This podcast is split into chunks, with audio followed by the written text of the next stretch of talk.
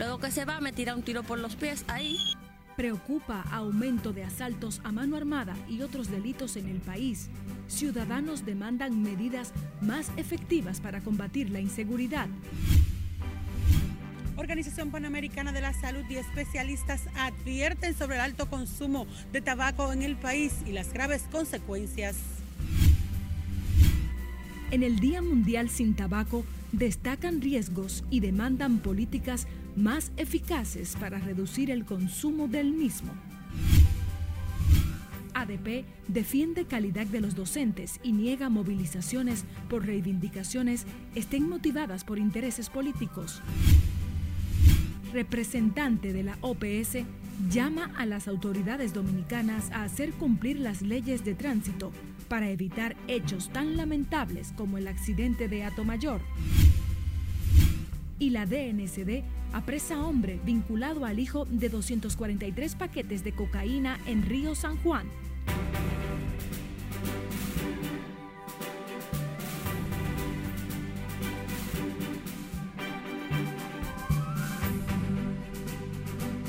Hola, muy buenas tardes. Qué grato honor que sintonizan la Red Nacional de Noticias, Canal 27. Soy María Cristina Rodríguez y a continuación inicia la primera emisión de Noticias RNN. Muy buenas tardes. Al menos un 20% de los jóvenes en edad escolar son fumadores, por lo que la Organización Panamericana de la Salud y los especialistas advierten las graves consecuencias del consumo de tabaco que cada año cobra al menos un millón de vidas en las Américas. Si Ledis Aquino tiene la historia. Pese a las advertencias sobre el grave daño a la salud del tabaco, en el país se mantiene un alto consumo. Con mucha tos, mucha dificultad para respirar, con muchos cuadros de apretamientos que nunca han sido asmáticos y presentan cuadros de apretamientos severos. Samuel Ramos, coordinador de la Alianza Dominicana Antitabaquismo junto a la Organización Panamericana de la Salud, advierte sobre las elevadas cifras de hasta un 20% de jóvenes en edad escolar. Pero hasta ahora estamos hablando de un 13% en adultos, pero hay investigaciones que dicen que los niños pueden, han llegado hasta 20% de consumo de tabaco en las escuelas, investigaciones que se han hecho. Peores riesgos de enfermarse corren los productores de tabaco, también los que inhalan vapor porque en los campos los niños trabajan en cultivo de tabaco, se enferman por enfermedades relacionadas al cultivo de tabaco. La nicotina se absorbe por la mano. Cuando los agricultores manipulan el tabaco, absorben. Y un agricultor en un día manipulando tabaco absorbe la nicotina por sus manos equivalente a 50 cigarrillos, para que lo sepan. Y cuando es un niño o una embarazada que está trabajando en el campo manipulando tabaco, las enfermedades secundarias a tabaco también se le, eh, le sobrevendrán. Cada día tenemos más jóvenes consumiendo este tipo de productos que se venden y se comercializan como si fueran inocuos, que no tienen ningún impacto en la salud. Pero todos los disolventes para crear ese humo que todo el mundo se ve tan, se sienten glamorosos consumiendo, tienen una gran cantidad de químicos que afectan el sistema pulmonar de la persona. Los neumólogos, quienes a diario reciben a decenas de fumadores en sus consultas, llaman la atención sobre las graves consecuencias de este mal. El, consumo de tabaco ha aumentado muchísimo en la República Dominicana también, sobre todo en los jóvenes, entre los 14, 18, 22 años. Eh, es mucha la cantidad de jóvenes que actualmente están consumiendo lo que es los vape en los colegios, sobre todo y están eh, presentando muchas enfermedades respiratorias. Los médicos hablaron del daño de fumar en el Día Mundial sin Tabaco titulado Siembra Comida, no Tabaco. Al menos 8 millones de personas fumadoras mueren en el mundo, por lo que los especialistas llaman a la población a hacer conciencia sobre el grave daño que causa el tabaco. Por el momento son los detalles que les tengo. Ahora retorno con ustedes al set de noticias. Muchísimas gracias, Siledis Aquino, en directo. La representante interina de la Organización Panamericana de la Salud en República Dominicana llamó a las autoridades dominicanas a hacer cumplir las leyes de tránsito y educar en las escuelas sobre seguridad vial para evitar las elevadas cifras en accidentes. Olivia Brad White lamentó el alto número de personas que mueren en accidentes y otras que quedan con lesiones permanentes y el alto impacto económico que tienen sobre el sistema de salud. Sin embargo, seguimos con alta mortalidad por accidentes de tránsito. ¿Qué podemos hacer para resolver esto? Primero, aumentar la educación vial, no en los adultos, sino en los niños, en nuestras escuelas, para hacer un cambio en la mentalidad de cómo debemos conducirlos. Según las últimas estadísticas, las muertes por accidentes de tránsito en el país rondan las 3.000 al año y se producen en personas en edad productiva, especialmente jóvenes. Olivia se refirió al último accidente ocurrido en Atomayor que dejó al menos 12 heridos y dos muertos en un acto por el Día Mundial sin Tabaco. El Servicio Nacional de Salud informó que dará asistencia psicológica a familias involucradas en el accidente de tránsito ocurrido en Atomayor, que dejó un saldo de tres muertos y 14 heridos. También el SNS detalló que a dos adolescentes le dieron el alta médica y otros tres pudieran recibirla en las próximas horas. Los demás niños afectados por el accidente entre una patana y un autobús están ingresados en el Hospital Militar Ramón de Lara. La Asociación Dominicana de Profesores defendió este miércoles la calidad de los docentes agrupados en ese gremio y negó que las movilizaciones en demanda de reivindicaciones estén motivadas por intereses políticos. Scarlett Guichardo nos amplía en directo. Muy buenas tardes, Scarlett. Gracias, buenas tardes. Luego de que las autoridades revelaran los resultados de un informe en el cual se evidencian las deficiencias en el sistema educativo y la enseñanza de los estudiantes, la ADP presentó hoy los resultados de un estudio sobre las condiciones de la educación dominicana, con lo que se agudiza la crisis y el conflicto entre ambas partes. Este es un gremio, no es un partido político. Eduardo Hidalgo respondió también a las declaraciones del presidente Luis Abinader, quien afirmó que la calidad de la educación en el país debe estar al margen de la política. Cuando necesita un maestro un traslado o necesita un, un maestro ser designado, vemos los gobernadores y los senadores del PRM haciendo eh, ofrecimiento en esa dirección. Me parece que sí, que hay que sacar la política oficialista de las escuelas para que tengamos realmente una escuela pública que esté identificada con el desarrollo de las generaciones, el sano desarrollo de las generaciones. Eh, la ADP no es un partido político. La ADP reiteró sus críticas a la actual gestión del Ministerio de Educación por supuestas fallas en la aplicación de los programas y estrategias de la institución. Están en todo menos en los asuntos pedagógicos docentes eh, que tiene la, la, razón de ser del Ministerio de Educación. El estudio de los maestros arrojó que el 73% de las escuelas públicas no cuentan con las condiciones de infraestructura mobiliario y equipamientos necesarios para un mejor ambiente y experiencia del aprendizaje de los estudiantes. Cuando usted habla de la calidad del gasto en educación, vemos que el 4% para la educación solo se ejecutó plenamente en 2020. Los docentes abogan porque se retome el debate público sobre la ejecución del presupuesto educativo en los niveles de calidad de la inversión el estudio del Observatorio Educativo de los Docentes se realizó en 650 centros públicos ubicados en zonas urbanas y rurales del país. Esta es la información que tengo de momento. Paso contigo al centro de noticias. Gracias, Scarlett Wichardo. Nos vamos a Santiago, donde está ya un conflicto entre dirigentes choferiles de la Ruta K afiliados a Conatra por el control de la misma, que ha dejado varios choferes heridos. Junior Marte nos cuenta. El conflicto de los choferes llegó hoy hasta la sede del Comando Regional Cibao Central de la Policía, donde piden la intervención de las autoridades para que la sangre no llegue al río. La situación que nosotros tenemos en la ruta es que hay un grupito de desaprensivos que lo que quieren es dañar la ruta. A veces nosotros trabajando le pongamos una franja a un compañero y ellos se la quitaban a la mala, haciendo desorden. Nosotros tenemos videos donde ellos le quitan la franja a los carros eh, llegan allá y le maltratan los compañeros. Ahí tenemos uno de los muchachos que tuvimos que ponerle hasta los dientes porque le dieron un trompón que le llevan los dientes. Y un sinnúmero de cosas, tú sabes.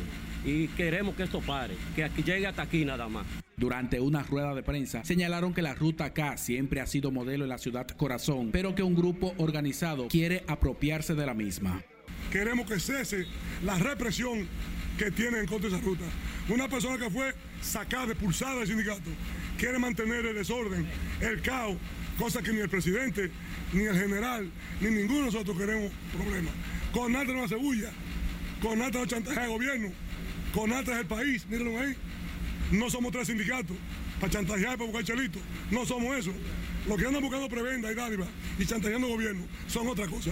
Entonces nosotros hoy estamos aquí porque ese desorden que está, eh, que está ahora dominando, haciéndole daño a tanto esfuerzo, años de trabajo para dar un servicio digno a esta población y ser ejemplo de lo que es el verdadero transporte aquí en esta ciudad de Santiago, en el país, nosotros estamos aquí dándole la cara.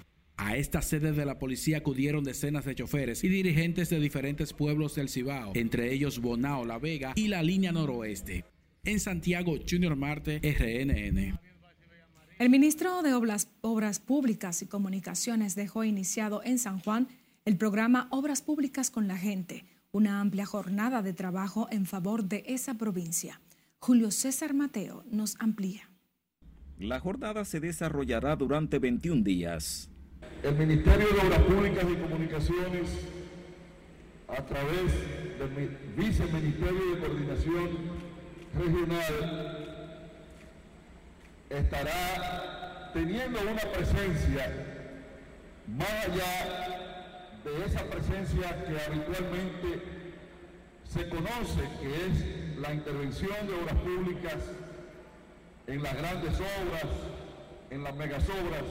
Reparación de caminos y carreteras, intervención de viviendas y jornadas médicas son algunas de las acciones a emprender según el funcionario. En esta ocasión, a través de este programa que hemos denominado Obras Públicas con la Gente, estaremos en esta provincia y sobre todo en el municipio cabecera y en los distritos, desarrollando una serie de acciones, de acciones pequeñas, pero de mucha significación para las comunidades o para las personas que de manera directa sean impactadas por estas acciones. La iniciativa es calificada como muy importante por funcionarios locales. De que en San Juan se haga esta gran jornada, este programa que se llama Obra Pública con la Gente. Era una necesidad, ya estamos a la espera de que nuestro ministro nos diga, vamos para San Juan. Y qué bueno que estamos aquí. Agradecieron el empeño puesto de manifiesto por el presidente Luis Abinader por resolver los principales problemas que afectan a esta provincia sureña.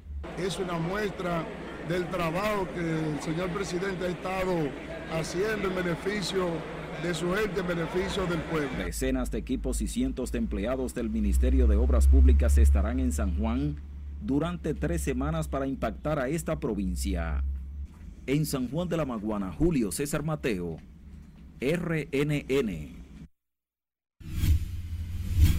Nos vamos a comerciales, pero al volver, lo que hará Abel Martínez para revertir lo que reflejan algunas encuestas, lo sabrá al volver.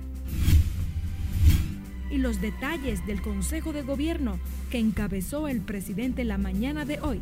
Siga con Noticias RNN, primera emisión.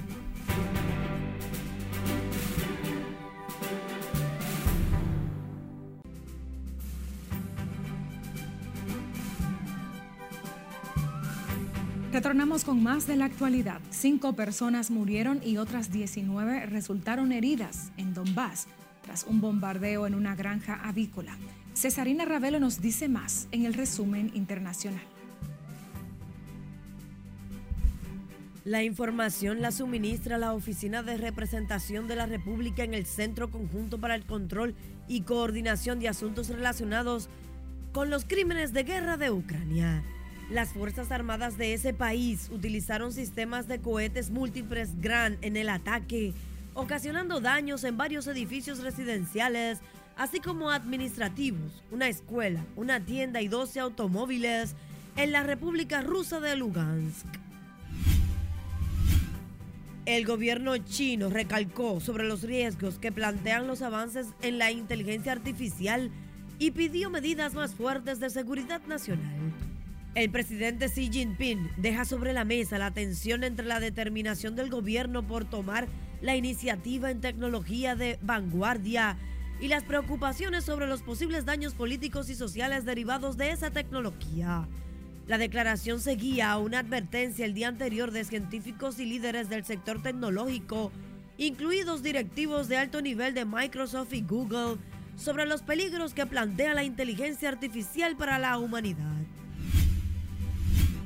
La ONU advierte que la trata de personas sofoca la paz en Colombia y pidió a las autoridades de ese país destinar mayores recursos económicos para enfrentar dicho delito. La trata de personas es realizada por grupos armados no estatales y organizaciones criminales para apoyar sus actividades y controlar a las comunidades, detalla la ONU. El expresidente de Estados Unidos, Donald Trump, aseguró que si gana las elecciones en 2024, en su primer día en la Casa Blanca dictará un decreto para eliminar la ciudadanía automática para los hijos de inmigrantes indocumentados y las turistas de nacimientos. Expresó que además de poner fin a la ciudadanía automática, también prohibirá que los hijos de indocumentados y de los turistas se les entreguen pasaportes, números de seguro social y que no puedan ser elegibles para ciertos beneficios de asistencia social financiados por los contribuyentes norteamericanos. El gobierno irlandés introducirá una ley que prohíbe la venta de productos de vapeo a los menores de 18 años. La nueva legislación, ya aprobada por el Consejo de Ministros, también acabará con la venta de estos productos en eventos organizados para menores, así como con la publicidad en el transporte público y proximidades de centros educativos. A propósito, cada año, el 31 de mayo, la OMS y sus socios a nivel mundial celebran el Día Mundial sin Tabaco, destacando los riesgos para la salud asociados con el consumo de tabaco y abogando por políticas eficaces para reducir el consumo del mismo. El tabaco es la principal causa evitable de muerte a nivel mundial y es actualmente responsable del deceso de uno de cada diez adultos en todo el mundo. La OMS concluyó su 76 asamblea este miércoles, donde abordó una amplia gama de temas como las ciencias del comportamiento para mejorar la salud, las mejores inversiones para las enfermedades no transmisibles, los medios de diagnóstico, la prevención de los ahogamientos, la atención crítica y operativa, el enriquecimiento de los alimentos con micronutrientes y la salud de los pueblos indígenas. Durante su discurso de clausura, el director general de la OMS, Tedros Adhanom, dijo que para el próximo encuentro del organismo quedan pendientes temas como la cobertura de salud universal, tuberculosis y preparación a respuestas ante posibles pandemias futuras. El Papa Francisco condenó el uso de la tortura y critica la capacidad humana para cometer crueldad tan grande. El pontífice pidió a la comunidad internacional asumir el compromiso para erradicar la tortura. Francisco lamentó que hoy en día aún existen formas de tortura tan violentas y sofisticadas, entre las cuales señaló el trato degradante, la anulación de los sentidos o detenciones masivas en condiciones que no son humanas que acaban con la dignidad de las personas. El Papa condenó la tortura tras señalar que causan la muerte, daños psicológicos y físicos permanentes para toda la vida. En las internacionales, Cesarina Ravelo, RNN. En el plano local, el presidente Luis Abinader encabezó este miércoles un consejo de ministros y directores generales de las distintas instituciones del Estado, donde el desborde de los hechos delictivos fue uno de los puntos que analizó junto con los funcionarios. Laura Lamar tiene todo el reporte en directo desde el Palacio de la Presidencia. Muy buenas tardes para ti, Lauri. Gracias, buenas tardes. Aunque se trataron otros puntos de interés en este Consejo de Ministros, la criminalidad y la violencia es un tema que preocupa al gobierno. También a emular un cambio de cultura o de visión del tema que queremos desde el gobierno impulsar. Es por esto que los funcionarios estarán en los barrios de las distintas provincias del país, orientando a los jóvenes y mostrándoles algunos ejemplos de personalidades influyentes que han salido de esos sectores con la finalidad de reenfocarlos en el camino de valores y el trabajo honesto. Como una forma también de estimular eh, que lo mejor de nuestra gente, que lo mejor, que valores de nuestra dominicanidad pueda volver a los orígenes, a donde, de donde surgimos, de donde salimos, de donde somos, como una forma de, generar eh, también un cambio de cultura, de una forma de ver la participación de cada uno de los actores sociales en los espacios territoriales donde nos desarrollamos. El ministro administrativo de la presidencia, quien sirvió de portavoz para detallar los temas tratados en este encuentro del mandatario y funcionarios, dijo que también se analizó el panorama económico del país. En el que, tal cual se había previsto, hemos visto una ralentización del crecimiento en el último trimestre del año, sin embargo, que ha ayudado esto a que el Banco Central haya ido pudiendo alcanzar las metas en reducción de la inflación como se había diseñado. Sin embargo, seguimos siendo la tercera economía, o se proyecta, seremos la tercera economía de la región con mayor crecimiento de todas.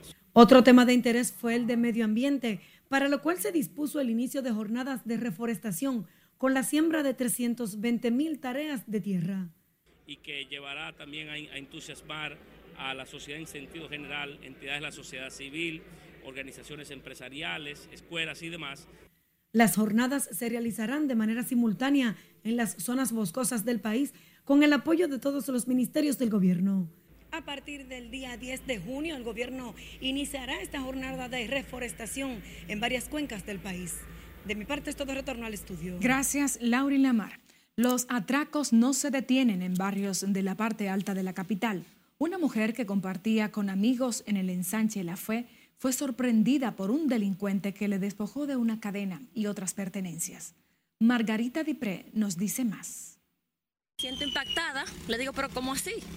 Y me dice, entrégamela para no matarte el niño. Momentos de terror fue lo que vivió el pasado domingo, Día de las Madres, la joven Jessica Ledesma, cuando fue encañonada por un desconocido, quien antes de quitarle una cadena, la amenazó con dispararle a su hijo. Mi niño es ese que está ahí, de dos años. Al ver que yo me resisto, él me jala, me jala una sola de la cadena. Luego que se va, me tira un tiro por los pies ahí y dos aquí antes de irse. Jessica narra que fue ubicada por el delincuente y este fue directamente donde ella a despojarla de su cadena. Me encuentro extraño que yo teniendo dos cadenas, un choker, una gargantilla, un anillo de graduación de oro, mi teléfono que no es un teléfono malo en la mano, él solamente se percata de llevarse la cadena. Aparte de eso, tenía personas alrededor y no se percató nunca de revisar a nadie. El hecho ocurrió frente a la importadora Glorimar, y en ese preciso momento el señor José Alfredo Navarro se disponía a cerrar el negocio. Que actúen contra esa gente, más servicio, que actúen, más patrullaje, más inteligencia, porque ellos saben, pues el tipo parece que andaba con un chaleco antibala. Los atracadores no respetan si en el lugar hay niños o adultos mayores, narran los vecinos del ensanche La Fe.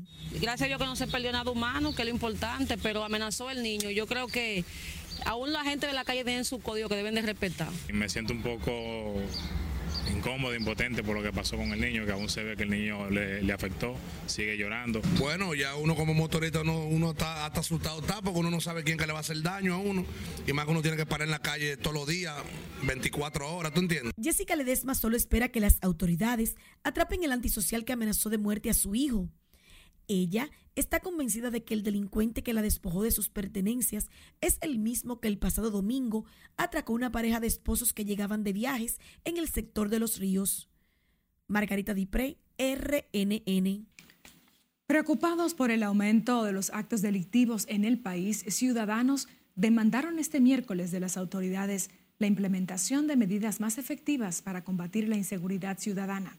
Scarlett Buchardo con el reporte. Personas que somos de trabajo, nos está preocupando eso. Ante el auge de la delincuencia en los barrios del país, ciudadanos piden a las autoridades incrementar el patrullaje preventivo a nivel nacional. Los asaltos a mano armada a plena luz del día y el azote de las bandas de antisociales llevan desasosiego a las familias dominicanas que temen ser víctimas de desaprensivos. Pero tiene que hacerse un esfuerzo, un esfuerzo, yo diría, en común entre los vecinos, la junta de vecinos y todo, y todo a la persona de todos esos barrios marginados que traten de acabar con esa banda contribuyendo con la Policía Nacional. Porque si el trabajo no lo hacemos en conjunto con la institución, la banda van a seguir creciendo en todos esos barrios marginados del país. Yo pienso que ese procedimiento lo que deben de hacer las autoridades, eh, trabajar en conjunto, eh, también de la Junta de Vecinos, eh, la iglesia, que uno no tenga ningún temor de hacer una denuncia cuando hay un delincuente. Algunos plantean que la institución del orden debe crear estrategias más efectivas que envíen un mensaje claro de tolerancia cero a los delincuentes. Guandule, el Capotillo, la Ciéniga y también los pinos de Guachupita. De noche no se puede caminar. Porque el que tiene dos o tres pesos o lo tiene en su casa o se lo quitan. Los que andan una base de delincuenticos menores que eso es lo primero que hay que acabar. Y le- como están en, en- en el vicio, porque eso todo eso eso viene eh, de la de la casa. No hay control en la casa, ellos se van a la calle a hacer lo que quieran, lo que otro le dice que haga. En las últimas semanas, los enfrentamientos entre líderes de bandas en varios del Distrito Nacional y el Gran Santo Domingo han sembrado el terror entre los comunitarios que dicen los actos delictivos roban la paz y tranquilidad de las familias. Ante esta situación, la policía asegura que mantiene un despliegue de fuerzas policiales a través del patrullaje preventivo y de seguridad en la geografía nacional para un mayor control de las acciones delictivas. Es Carelet Guillardo, RNN. Agentes de la DNCD y miembros del Ministerio Público apresaron a un hombre que era buscado por sus vínculos con el decomiso de 243 paquetes de cocaína en las costas del municipio Río San Juan, provincia María Trinidad Sánchez. Félix Manuel Collado de la Cruz fue entregado a la Fiscalía de la provincia María Trinidad Sánchez, donde se le conocerá medida de coerción en las próximas horas. El Ministerio Público y la DNCD siguen profundizando en su investigación para apresar a otros integrantes de esta red de narcotráfico y ponerlos a disposición de la justicia. Nos vamos a comerciales, quédese conectado con RNN Canal 27.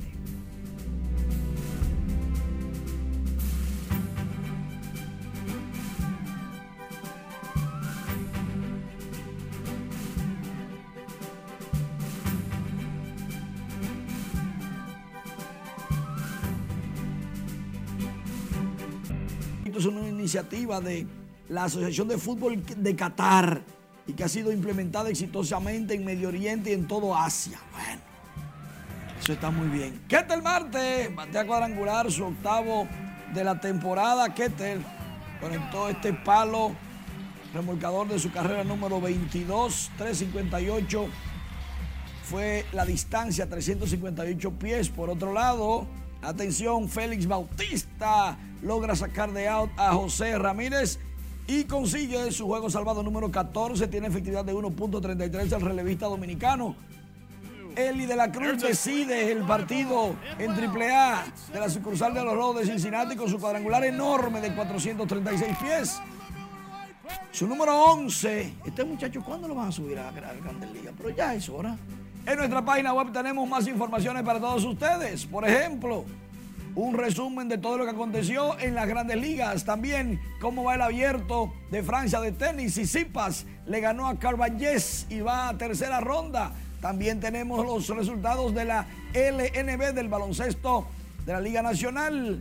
Los soles invictos en su casa. Tienen una racha larga los soles. Cuidado con los soles. Y este año, por ahí anda un jugador de Uganda que dice será el primer pelotero en las grandes ligas de ese país. ¡Ey, qué bien! Y el recorrido de la antorcha de París es lo que más atrae. Va a tener una cantidad exorbitante de personas, miles de personas, rumbo a la caminata París 2024, que son los Juegos Olímpicos. Eso va a estar interesante. Por todo Francia, esa antorcha. Qué bonito. Imagínate, ulala. Gracias Manuel, seguimos con más. El aspirante presidencial del Partido de la Liberación Dominicana, Abel Martínez, aseguró que la oposición política ha interpretado a su conveniencia las declaraciones del secretario general de esa organización, Charlie Mariotti, cuando dijo que la gente simpatiza por el PLD, pero no con su candidato a la presidencia. Margaret Ramírez con más detalles.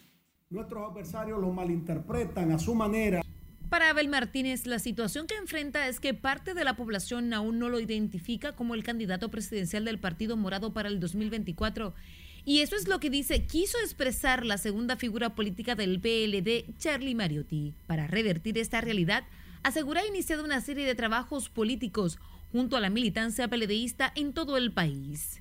Es que mucha gente, la población, una parte importante de ella, no del PLD, sino de simpatizantes y además de, de personas que quieren ir a votar en la elección del 2024, lo que aún no saben es que el candidato Abel Martínez es candidato presidencial para el 2024 y eso ya ha comenzado a cambiar.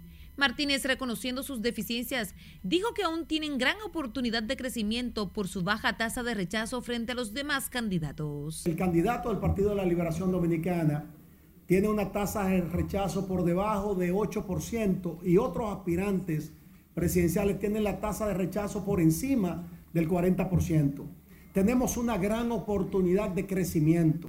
En rueda de prensa, Abel Martínez entregó a su bloque un proyecto de ley que eliminaría el anticipo tras asegurar que las micros, pequeñas y medianas empresas están al punto de la quiebra. Esto viene a ahogar a las empresas, bloquea el desarrollo, provoca más informalidad y eso no aguanta más. En las próximas horas lo vamos a suscribir para de conformidad como lo establece el reglamento de la Cámara de Diputados y la Constitución de la República, depositarlo en la Secretaría General Legislativa.